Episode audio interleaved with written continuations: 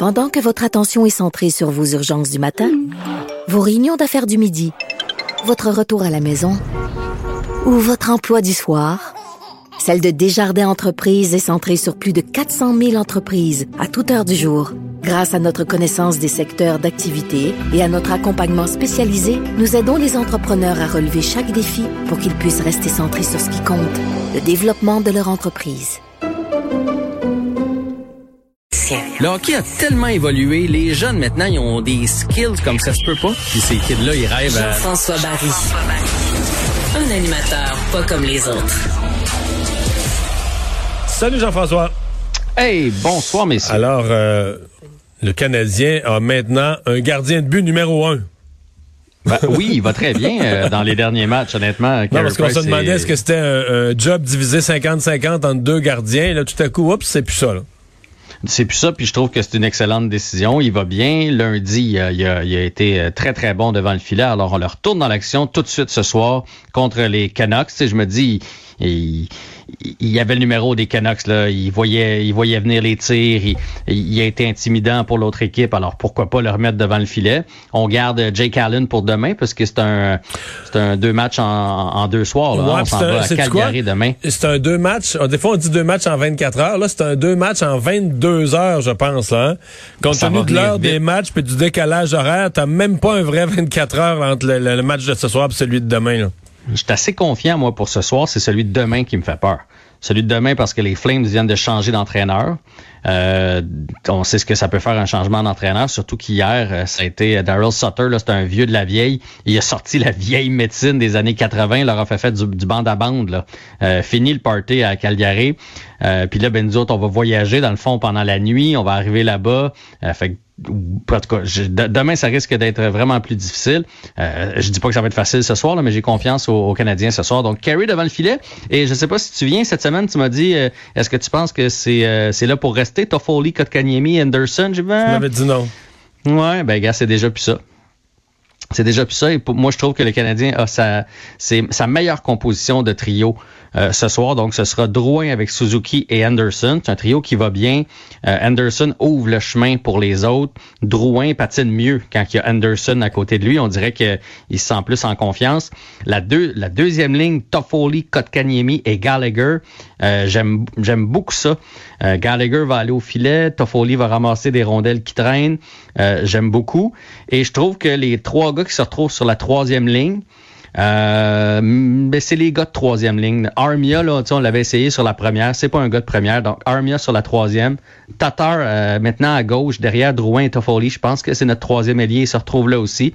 Et Dano comme euh, troisième joueur de centre. Et la quatrième ligne, c'est Byron, Evans et Perry.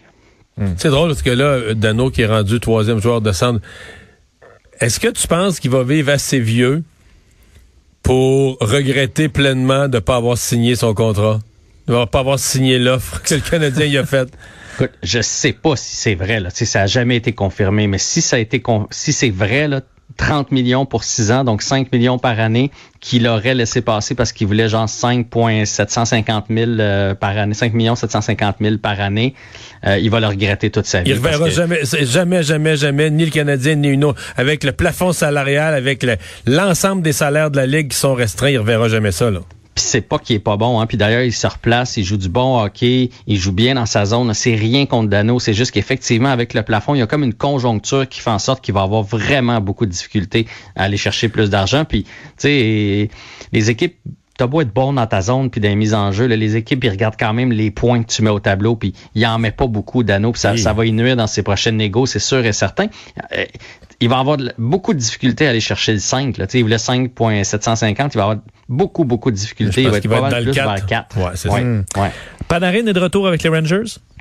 Ouais, ben vous vous souvenez de cette histoire-là, à Artemi Panarin qui, est, qui a été accusé euh, euh, d'avoir battu une femme euh, il y a comme dix ans de ça. Et bon, c'est son, son entraîneur qui avait fermé Nazarov, là, qui avait qui avait fermé les yeux là-dessus. Puis là, ben, il y a eu des remords de conscience. Il a dit que ça se faisait pas, donc on, on, on l'a accusé de ça récemment. Il est allé régler ses problèmes en Russie. Il y en a beaucoup qui pensent que c'était une pression parce qu'il est ouvertement contre le président Poutine.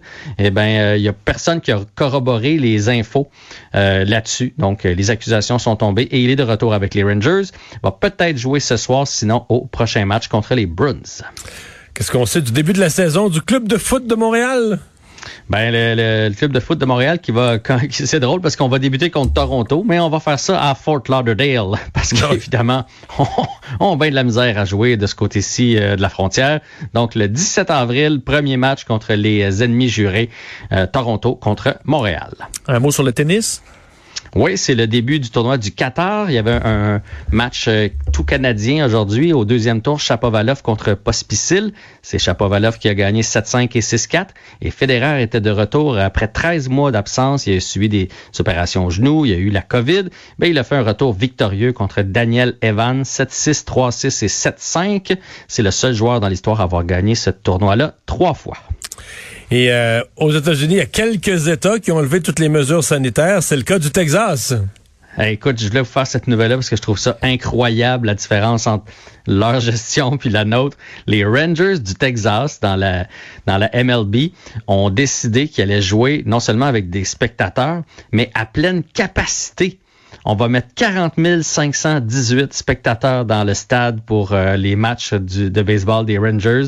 On demande évidemment aux spectateurs d'être euh, masqués. On, va obliger le couvre-visage, mais c'est, c'est, c'est fou à quel point ça évolue vite de l'autre côté de la frontière et à quel point ils n'ont pas la même notion non plus de... Euh, on va, ça va peut-être coûter quelques vies à gauche et à droite. Eux autres, ben, ils vont aller au, match Texas, de baseball. Ils trouvent que ça va beaucoup mieux. Eux autres, récemment, ils ont eu à peine 2 à 300 morts par jour. Là. Exact. Ça, a descendu à ce point-là. Très presque plus de. Juste quelques centaines. Juste quelques centaines à chaque Ils seraient heureux avec notre bilan, eux autres. Ouais. Hey, merci Jean-François. Salut. Salut, à demain. Donc, euh, oui, Canadien, ce soir, 23h. Et nous, on s'en va à la pause.